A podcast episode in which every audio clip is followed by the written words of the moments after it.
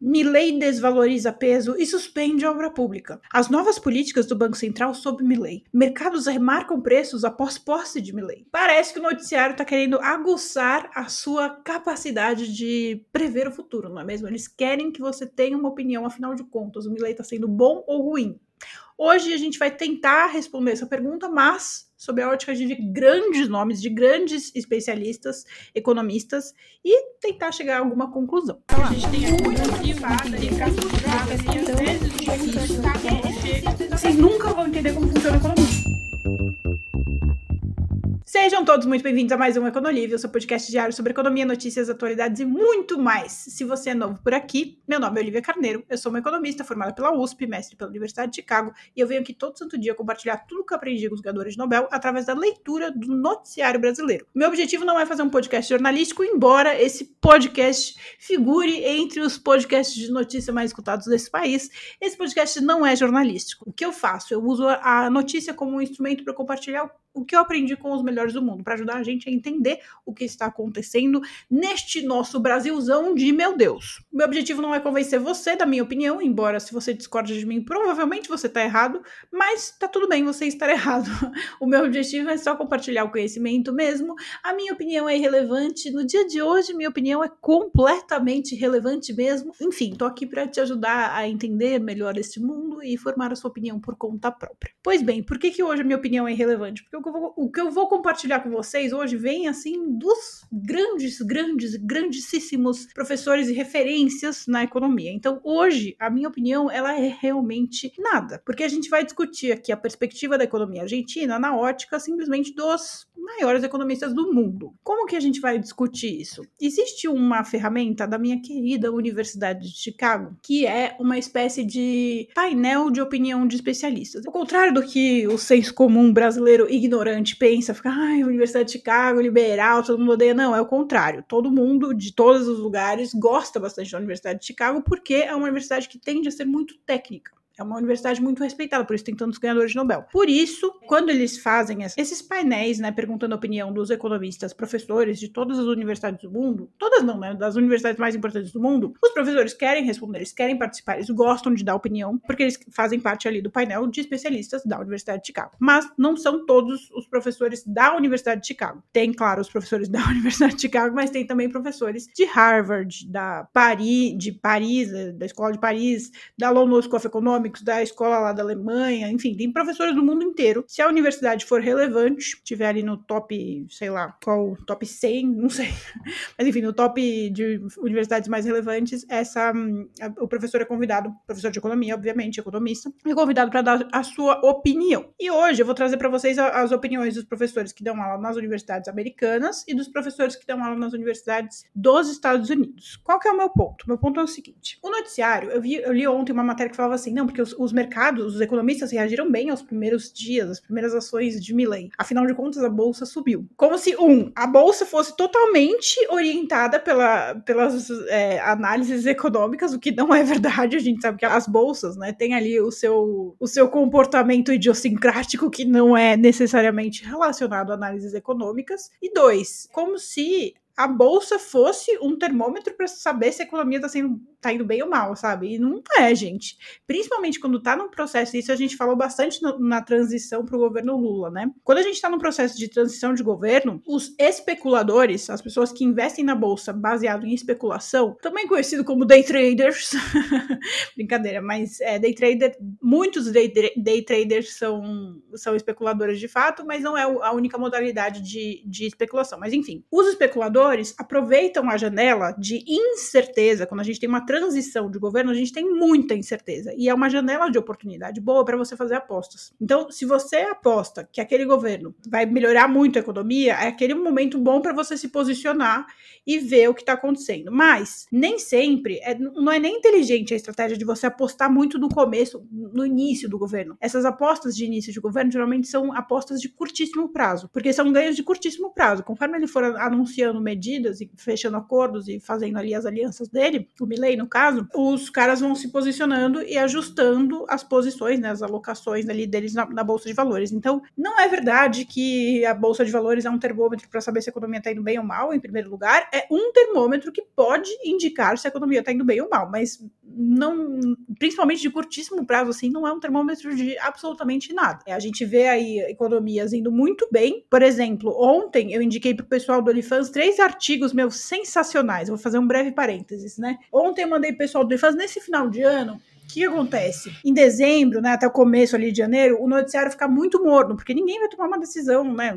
Não tem nada muito relevante para acontecer. O que tem para acontecer, a gente já tem é meio cartas marcadas. E, enfim, o noticiário fica meio morno, fica bastante repetitivo. Então, eu tô tendo que ser criativa na hora de fazer as análises do pessoal do Olifants. E aí, eu tô aproveitando para indicar leituras, né, de artigos, artigos pequenininhos, né, artigos de jornal, não é nada muito grande, assim, artigo que a pessoa demora, sei lá, máximo cinco minutos para ler. E aí eu indiquei três artigos, um de um ganhador de Nobel, outro de uma de uma economista fantástica e outro de um economista fantástico. Quem, quem são, né? Um ganhador de Nobel é um cara que ele é muito polêmico, assim. Eu, eu tendo a não concordar com muitas opiniões dele, mas ele é uma referência, né? Ele não deixa de ser um ganhador de Nobel e ele é uma referência mesmo na leitura, tal. É um colunista do, do Financial Times, acho. Eu acho que ele escreve no Financial Times ou no New York Times, não sei, eu me confundo nesses jornais aí, internacionais, mas ele escreve, é que eu leio na, da versão brasileira, né?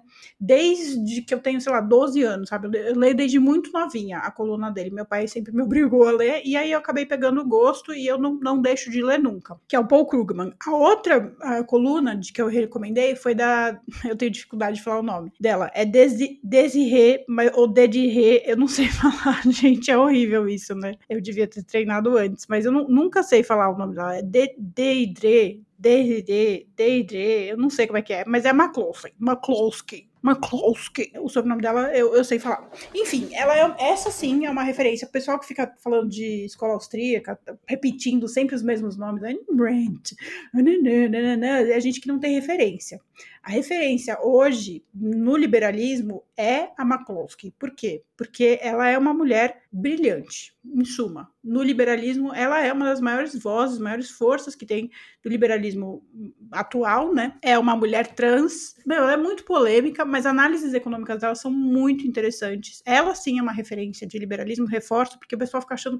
Só no Brasil, já falei várias vezes, né? Só no Brasil que alguém acha que escola austríaca é referência de alguma coisa. Não é referência de porra nenhuma, muito menos de liberalismo. Se você quiser uma referência, essa mulher é pica das galáxias. Mandei o artigo dela também, pessoal, do Olifans. E por fim, mandei um artigo do Bernardo Guimarães, que é um artigo bem legal. Ele tá ali fazendo uma recapitulação do ano. Ele tá falando assim: ah, para as condições, para o que aconteceu, para a conjuntura, até que 2023 não foi um ano tão ruim, sabe?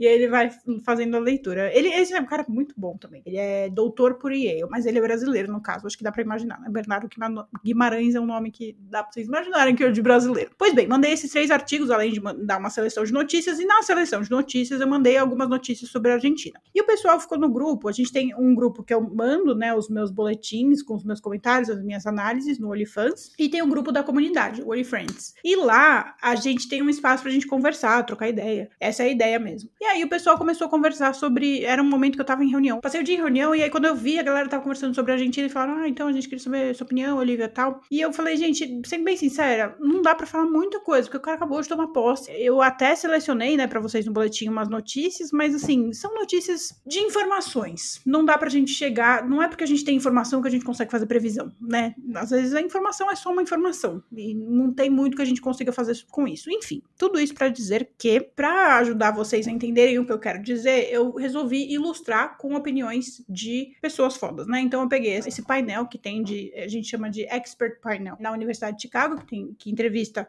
professores de economia do mundo inteiro e de grandes universidades do mundo inteiro e trouxe para vocês é, o que eles responderam sobre a perspectiva da economia argentina, para vocês verem como é difícil fazer uma análise, mesmo que você vá fazer uma coisa bem científica, bem técnica. Nesse momento, é muito difícil fazer uma análise sobre o que vai acontecer com a Argentina. Vamos lá. Eles fizeram basicamente duas perguntas para os professores, né? A pergunta é, é o que está causando a inflação na Argentina é o fato de que a Argentina não está pagando suas contas, né? Os compromissos fiscais é aquilo que a gente sempre fala, né? É como na sua casa, você tem uma receita e você tem a despesa. Se você gasta mais do que você recebe, você fica endividado. E aí, a Argentina, no lugar de sanar essa dívida, de fazer a receita, equilibrar, né, receita e despesa, eles financiavam a, as dívidas com mais emissão de dinheiro. Então, tinha muito dinheiro circulando, o que não corresponde à quantidade, né, à produção econômica e fazia com que a Argentina gerasse inflação. Pois bem, a gente está perguntando, é isso? Essa é a causa? Você concorda com essa, com essa frase? Que a causa da Argentina é o fato de que a Argentina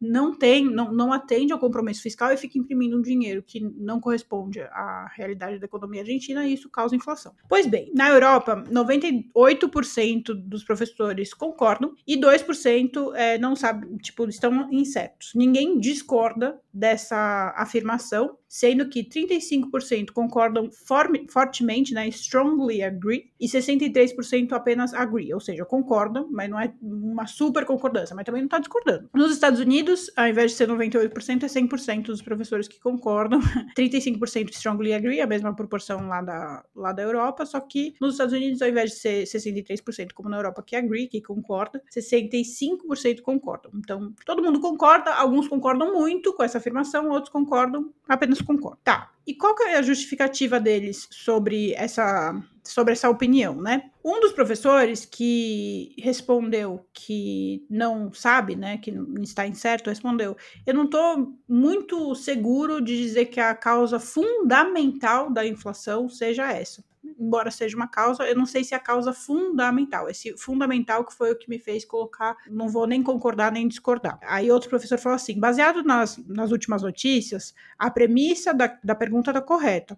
Então, se de fato é, o, a Argentina não cumpre né, o, a responsabilidade fiscal ali, não, não paga suas contas, se endivida mais do que gasta mais do que, ou seja, se endivida muito, né? Gasta mais do que recebe e vai pagar suas contas ainda com, com emissão de moeda, significa assim que, que a inflação vai seguir o, esse curso. Aí teve outro, teve outro professor que falou assim: olha, o entusiasmo do governo argentino por imprimir dinheiro para financiar suas despesas parece sim ser a maior causa da inflação. Embora a gente saiba que existem outros fatores que contribuem também para a inflação argentina. Bom, daqui você conclui assim: olha, nesse fator específico, aqui é quase uma aula de economia hoje, gente. Quando todo mundo concorda, a gente chama isso de consenso. E foi o que aconteceu: foi um consenso. Tanto na Europa quanto nos Estados Unidos, há um consenso de que a causa da inflação é o fato de que o governo argentino gasta mais do que recebe, né? Gasta mais do que pode e não paga suas contas, porque ele fica imprimindo dinheiro. Imprimir dinheiro não é pagar contas, porque não é pagar contas e isso causa inflação, certo? Deu para entender? Beleza. Por que, que isso causa inflação, Olivia? Vocês vão perguntar com certeza. Bom, basicamente, o que funciona nessa, nesse equilíbrio aí de inflacionário, tem várias coisas que causam inflação, mas a causa nesse caso específico é o seguinte: o dinheiro, embora tem gente que acha que é uma ilusão, que a gente inventa o dinheiro, ele não é uma ilusão. Ele é uma representação. Olha, presta bastante atenção no que eu tô falando, tá? Ele é uma representação da, da riqueza que tem naquela economia. Então, vamos pensar no seu salário, vamos pensar em você como indivíduo, vamos pensar o seu trabalho como uma forma de riqueza, tá? Então você vai lá e você trabalha. O, o seu trabalho, né, o seu salário corresponde ao, ao, valor do seu trabalho e o seu trabalho é a riqueza que você está produzindo. Então, todo mês você vai lá e produz uma riqueza e você recebe um salário que corresponde a essa riqueza que você produziu, entre aspas. E aí, se você tem investimentos, se você tem outras coisas, vai, vai sei lá, tem herança, tem outros, tem uns bens aí, casou com um cara rico, sei lá, esses bens se acumulam e juntam ali. Mas não veio do além. Teve, algum, teve alguma origem que veio essa riqueza, esse dinheiro que veio para sua vida. A mesma coisa acontece num país. Um país vai produzir ali o PIB, a gente não fala tanto do PIB, o produto interno bruto, o país vai lá e ele produz, ele produz, produz, produz, produz, produz, produz. Essa produção do país corresponde a um tanto, a uma riqueza desse país, né? A riqueza, o salário que esse, que esse país produziu. A moeda que está circulando, ela é uma representação disso que está circulando nessa economia, porque a gente não pode trocar, né? Eu vou comprar um, um iPad na loja, eu não posso trocar o iPad por, pelo meu trabalho. Eu preciso de um meio que represente o, meu trabalho para eu conseguir ir lá e trocar, que represente a minha riqueza. Sei lá, gente, tô usando uma linguagem para simplificar. Eu sei que gente chatinha que se acha comunista vai vir mexer o saco com a, o vocabulário que eu tô usando, mas eu tô simplificando pra vocês entenderem mesmo. Então, pode comentar enchendo o saco aí. Eu tô um pouco me lixando porque você acha que é o trabalho. Mas enfim, então eu não posso chegar numa loja para comprar um iPad e falar: Oi, posso trabalhar aqui e pagar o iPad com o meu trabalho? Entende? Eu preciso de uma alguma coisa que represente o valor do, né, da minha riqueza, do meu trabalho. No caso, isso é o dinheiro. Então, o dinheiro que eu tenho, ele tá representando a minha riqueza. A mesma coisa no país. O dinheiro que o país tem, ele representa a riqueza. Se o governo, sei lá, se a entidade maioral ali da monetária, né, vai lá, no caso da Argentina, se o governo vai lá e imprime dinheiro para pagar conta, ele não tá produzindo a riqueza equivalente a esse dinheiro. O que, que vai acontecer? Vai ter um monte de dinheiro mas a riqueza não vai ter crescido na mesma proporção. Então vai ter mais dinheiro circulando do que riqueza produzida. Qual que é o resultado disso? Tem muito dinheiro circulando para pouca coisa sendo produzida. Então essas poucas coisas vão valer mais caro, porque o dinheiro é uma, é uma, é uma balança de soma zero. Tá? O dinheiro que está circulando, ele vai corresponder à riqueza produzida. Então, se você produzir muito dinheiro, se você emitir muito papel, e a sua riqueza não crescer na mesma proporção, as coisas vão ficar mais caras. Deu para entender? Porque vai ter muito dinheiro. Então, assim, eu, eu imprimi para cada um real produzido no país, eu imprimi 10 reais. Então, no fim das contas, quando a gente fizer ali o equilíbrio da balança, no, no, negócio que a gente está chamando aqui de soma zero, uma coisa que antes valia um real vai passar a valer 10 reais, porque o um real passou a valer 10 reais. Deu para entender? É mais ou menos essa lógica. Eu simplifiquei muito, muito mesmo, para ajudar vocês a entenderem, mas basicamente é isso que acontece. Quem está no OnlyFans tem acesso ao Guia da Economia Sensata, que tem um módulo de macroeconomia que eu explico direitinho como é que acontece essa dinâmica tal. Você consegue entender com um pouco mais de calma. Aqui eu expliquei rapidinho para tentar facilitar a sua vida, né? Você pode ter adquirido o Guia da Economia Sensata naquela promoção que eu fiz de 10 reais também. Espero que você tenha aproveitado. Se não tiver aproveitado, sinto muito. Você vai ter que entrar para o OnlyFans, porque eu não vou nunca mais vender o Guia da Economia Sensata como vendi. A segunda pergunta que eles fizeram para os economistas foi a seguinte: mesmo que a Argentina conseguisse né? Vamos fingir aqui que a Argentina conseguisse reunir os recursos necessários para fazer uma mudança completa para o uso de dólares americanos nas transações domésticas. Ou seja, vamos fingir que a Argentina conseguiu dolarizar sua economia, tirar os pesos argentinos e substituir por dólar. O que, que ele precisa? O que, que a Argentina precisa fazer para fazer isso? Juntar um tanto de peso argentino que corresponda à quantidade de dólar que ela vai comprar. Por quê? Conforme a gente conversou aqui, a quantidade de dinheiro circulando na economia vai corresponder ao, à produção, à riqueza daquela economia. Então, a Argentina precisa ter uma quantidade de peso que seja suficientemente valorizada né, no mundo externo, né, não, não dentro da Argentina, mas no mundo externo, a ponto dela conseguir trocar e falar assim: ó, oh, tô te dando, Estados Unidos, esse dinheiro aqui que vale esse tanto aí de ouro. Aí você pode ficar com esse ouro aí e eu pego uns dólares para mim. Pode ser? Aí a gente, o, o coisa fala, os Estados Unidos, o Biden fala: tá bom, vai, manda aí. Aí ele vai. E aí conseguiu dolarizar a economia. Simplifiquei novamente, simplifiquei muito, obviamente. Não é assim tão, tão simples, mas é mais ou menos isso. Então tá, mesmo que a Argentina conseguisse juntar o dinheiro que precisa para fazer a transição para dolarização da, da economia, isso aumentaria substancialmente a volatilidade do PIB argentino. Eu confesso que eu não entendi qual é o sentido dessa pergunta. Mas o que vocês vão entender um pouco mais, se você que já assistiu, inclusive, a aula do, do módulo de macroeconomia, você vai entender muito. Você vai entender super, você vai falar, caralho, que reflexão interessante. Se você não assistiu ainda, você vai ficar, mano, sei lá, não entendi direito, mas aprendi alguma coisa aqui, provavelmente. Vamos lá. Na Europa foi Vou ler os números para vocês. 9% dos professores falaram que concordam plenamente. Então, mesmo que a Argentina conseguisse dolarizar a economia, o PIB argentino ia ter uma volatilidade muito grande. 9% concordam plenamente. 56% concordo. Ah, eu concordo. Concordo, for, concordo fortemente, mas eu concordo. 29% falam, meu, não sei. Estou incerto. Prefiro não dar uma opinião nem que sim, nem que não. 6% falaram discordo. Então aqui a gente não pode dizer que tem um consenso. Embora tenha uma maioria clara em concordo, né, mais de 50%, não há um consenso, porque tem uns 30% que falam, não sei, não sei. Beleza. E aí, nos Estados Unidos, o que, que aconteceu? 0% falou que concorda plenamente. 37% falou que concordo. 41% falaram, hum, não sei. Estou incerto, não vou responder. Prefiro falar que estou incerto. 22% falou, eu discordo. Então, nos Estados Unidos, tem uma tendência maior, né, dos professores a acreditarem na dolarização argentina. Será que isso é algum, alguma sinalização? Assim, tem uma, tem uma eles eles estão falando, eles têm uma tendência maior a concordar que a dolarização da Argentina não levaria uma volatilidade do PIB. Mas o que, é essa volatilidade do PIB, afinal de contas? Vamos tentar entender. Eu separei aqui um, alguns comentários de professores para ajudar a gente a entender o porquê dessa pergunta e porquê dessas respostas, né? Um professor aqui de Princeton, o Marcus Brumenmeier, ele falou assim, cara, hoje, com as políticas atuais, o PIB argentino já tem uma volatilidade, então eu acho que vai continuar.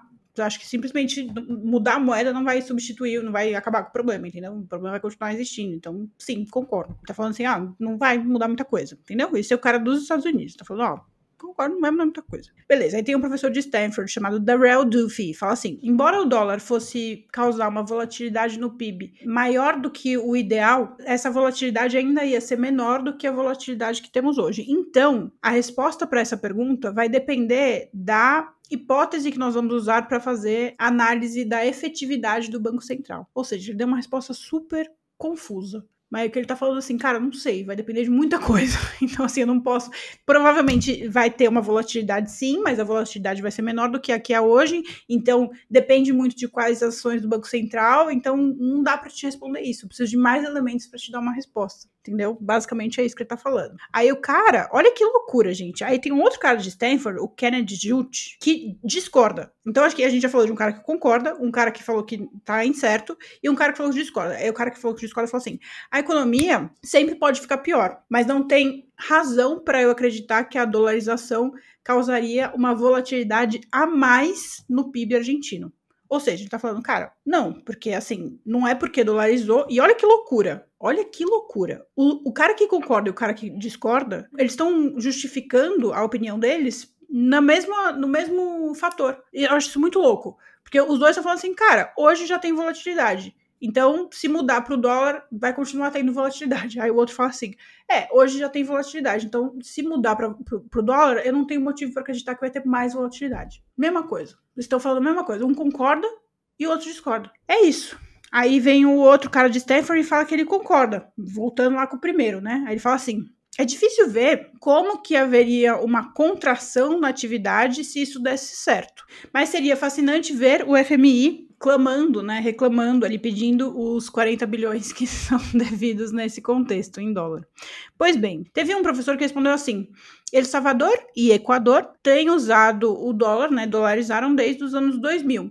E eu não vejo nenhuma evidência de que houve um aumento na volatilidade nesses dois países. Eu acredito que a, a, as fracas políticas monetárias e fiscal na Argentina são a fonte da estabilidade. E a dolarização poderia ajudar com isso. Então, ele tem uma crença ali que é mais parecida com a do Milley. O Milley está falando assim: ó, um dos motivos que a gente tem uma economia cheia de problemas é porque a, o nosso Banco Central está fazendo cagada com a nossa moeda. Então, se a gente dolarizar, a gente vai, ter, vai, vai terceirizar a responsabilidade. Eu acho muito louca a justificativa do, do libertário, né, do Milley, que ele fala assim, eu vamos acabar com o Banco Central porque isso seria isso iria trazer liberdade para gente. Mas na verdade verdadeira, quando você vai dolarizar a economia, o que você está fazendo é terceirizar um problema que está no seu país. Então, na verdade, você ia aumentar a sua dependência em relação a um banco central de um outro país, que no caso é os Estados Unidos. Então, você não está se libertando de nada, você está aumentando a sua dependência, está terceirizando, você vai ficar ainda mais refém de, das decisões de outras pessoas, de outros países, de outros, de outros políticos, de outras pessoas, sabe? Eu acho isso muito louco, não faz o menor sentido. Mas enfim, é a justificativa dele, então a gente vai ter que estar tá respeitando, porque é uma justificativa ideológica, e ideologia não tem certo ou errado, né? Só tem falando merda ou não falando merda. É brincadeira. Brincadeiras à parte, vamos falar, vamos ler algumas respostas dos professores dos Estados Unidos. Eu achei interessante o. Ah! Eu não separei para vocês. Antes de passar para os professores da Europa, teve um, um, comentário que eu achei muito legal, que foi o comentário do ganhador do Nobel, inclusive o é, o Thaler, que é professor de Chicago, ele deu a resposta assim, incerto, não sei o que ia acontecer. Aí ele, a justificativa dele, isso está muito além do, da minha capacidade. Ele falou assim, eu não sei nada da economia argentina, eu não tenho a menor condição de opinar se isso daria certo ou errado, não vou opinar numa coisa que eu não entendo. Eu acho muito legal, quem, quem entra nesse universo é, conhece melhor esse tipo de postura, né? Eu acho muito legal quando o cara é muito pica das galáxias, todo mundo quer saber a opinião dele, o cara é ganhador de Nobel, cara, todo mundo quer saber, ele manja muito de monetário, ele manja muito de comportamento comportamento de monetário. A gente viu que no Brasil a economia comportamental foi fundamental na estabilização. né? E ele fala: não, eu não manjo economia argentina, não vou opinar. Tipo, humildão, sabe? Eu acho isso muito legal. Enquanto isso, no TikTok, tem ali o, o João, que nem terminou, o Lorenzo, o Enzo, que nem terminou o ensino médio, dando sua opinião sobre a economia argentina. Pois bem, eu queria pegar aqui um professor, o Oliver Blanchard, não sei se vocês conhecem, o Blanchard, ele é, na verdade, ele não é enfim, ele é do Peterson Institute. Ele é europeu, ele é um autor, ele é muito famoso por, por macroeconomia, ele é autor de manual de macroeconomia, ele é uma grande referência em macroeconomia. Ele falou assim: olha, sobre a, a segunda pergunta, né, da volatilidade do PIB, ele fala assim: a economia está muito volátil no, no sistema atual. Então, se houvesse a dolarização, continuaria volátil, mas de uma maneira diferente. Não sendo, olha que fascinante, gente, não sendo capaz de usar a política monetária ou a exchange rate, né, a taxa de câmbio, como ferramentas de, de estabilização. Eu fiquei uns 15 minutos só pirando na resposta desse cara. A resposta dele tem duas linhas. E eu fiquei, caralho, velho, que interessante, né? Enfim, foi útil se você não entendeu, se você não entende nada de macroeconomia? Não, provavelmente você tá falando, mano, a Olivia tá pirando numa coisa que eu não entendi nada. Mas alguma coisa você aprendeu hoje. Alguma coisa você aprendeu. Vou te falar o que você aprendeu. Você aprendeu que não existe consenso. Mesmo se você pegar os mais pica, dos mais pica, não tem consenso. E o cara usa a mesma justificativa para dar uma opinião completamente contrária do outro. Então, assim, o que, que eu quero dizer com isso? Que essa coisa da imprensa ficar empurrando ela abaixo, dê uma opinião sobre o Milley, dê uma opinião, chegue a uma conclusão do que vai acontecer com o Milley, não só da imprensa, né? A imprensa faz isso porque as pessoas pedem isso, né? A imprensa está só respondendo à demanda. Mas é, não vai acontecer, gente, porque precisa de mais elemento, não dá pra gente prever. A gente precisa ver como o que, que o Milley de fato vai conseguir, não é só a proposta, o que, que ele de fato vai conseguir estruturar. Não adianta ele ter a ideia, aquilo que a gente sempre fala, não adianta você ter a ideia se você não consegue executar a ideia. Ele depende do Congresso, ele depende de acordos multilaterais, ele depende de outros países, ele depende do Brasil, ele depende dos Estados Unidos, ele depende de muita coisa para fazer as coisas dele dar certo. Então, assim, pode chegar num ponto que ele consegue negociar algumas coisas que avançam.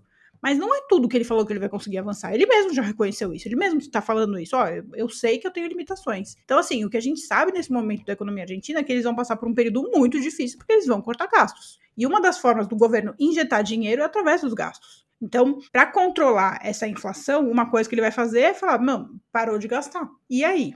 Vai travar a economia economia vai ficar o quê? Sem produzir. Imagina, vai. Quando o governo gasta, o que, que é, por exemplo, uma obra pública? Ele falou, inclusive, vai paralisar a obra pública. O governo está construindo uma estrada. O que, que acontece? Ele está colocando dinheiro, ele vai contratar uma, uma construtora. A construtora vai contratar os operários que vão construir, vai comprar cimento, vai comprar não sei o quê, vai ter que montar um hotel ali na estrada para conseguir abrigar os, os operários que vão construir a estrada. E o hotel vai ter que ter uma funcionária que vai fazer recepção, vai ter que ter um cozinheiro, vai ter que. Entendeu? E isso vai girando a economia. Isso é um dinheiro público. O, o governo falou: não, não vou fazer mais esse gasto, estou abrindo mão desse gasto. Toda essa economia que eu falei, do, da construtora que vai ser contratada, do, do operário, da recepcionista, do cozinheiro, todos, todos esses empregos vão deixar de existir. Ou essas pessoas vão se alocar em outras coisas, ou esses empregos vão deixar de existir mesmo. Então vai ter uma contração na economia argentina necessariamente. E aí tem gente que ideologicamente fala: meu, isso significa que precisa, não tem jeito, o governo precisa. Não, gente, existe solução. Essa que é a coisa que é, que é fantástica da economia. Não é porque dói que é ruim, né? Você faz um exercício físico e e é doloroso, é chato, é, é, ruim, você tem preguiça, mas não significa que isso é ruim para você. Então, você tem que entender que na economia é a mesma lógica. Eu gosto muito de comparar a economia com o comportamento humano, porque a economia é um reflexo do comportamento humano. Então, não é porque uma coisa dói para você que essa coisa vai ser ruim. Pode ser que essa coisa seja muito boa, principalmente no longo prazo. Se você comparar com exercício físico, é bem isso mesmo. Vai ser doloroso, vai ser penoso, vai ser tipo uma coisa difícil, mas no longo prazo vai te fazer muito bem. E você não vai ver o resultado imediatamente desse, desse bem que te faz. Você não vai, você não acabou de fazer exercício, nossa, agora eu tô vendo minha circulação, meu sangue não tem mais colesterol imediatamente, sabe? Demora pra você ver o resultado. A mesma coisa na economia. Enfim, nossa senhora, eu queria fazer um podcast curto, falei mais do que a boca. É isso, minha gente. Gostei de estar aqui com vocês. Se você quiser conhecer o OnlyFans e acompanhar essas conversas todas que eu contei pra vocês, é, entra no site olifans.com.br, o link deve estar aqui em algum lugar. É, e é isso aí. Um beijo e até amanhã.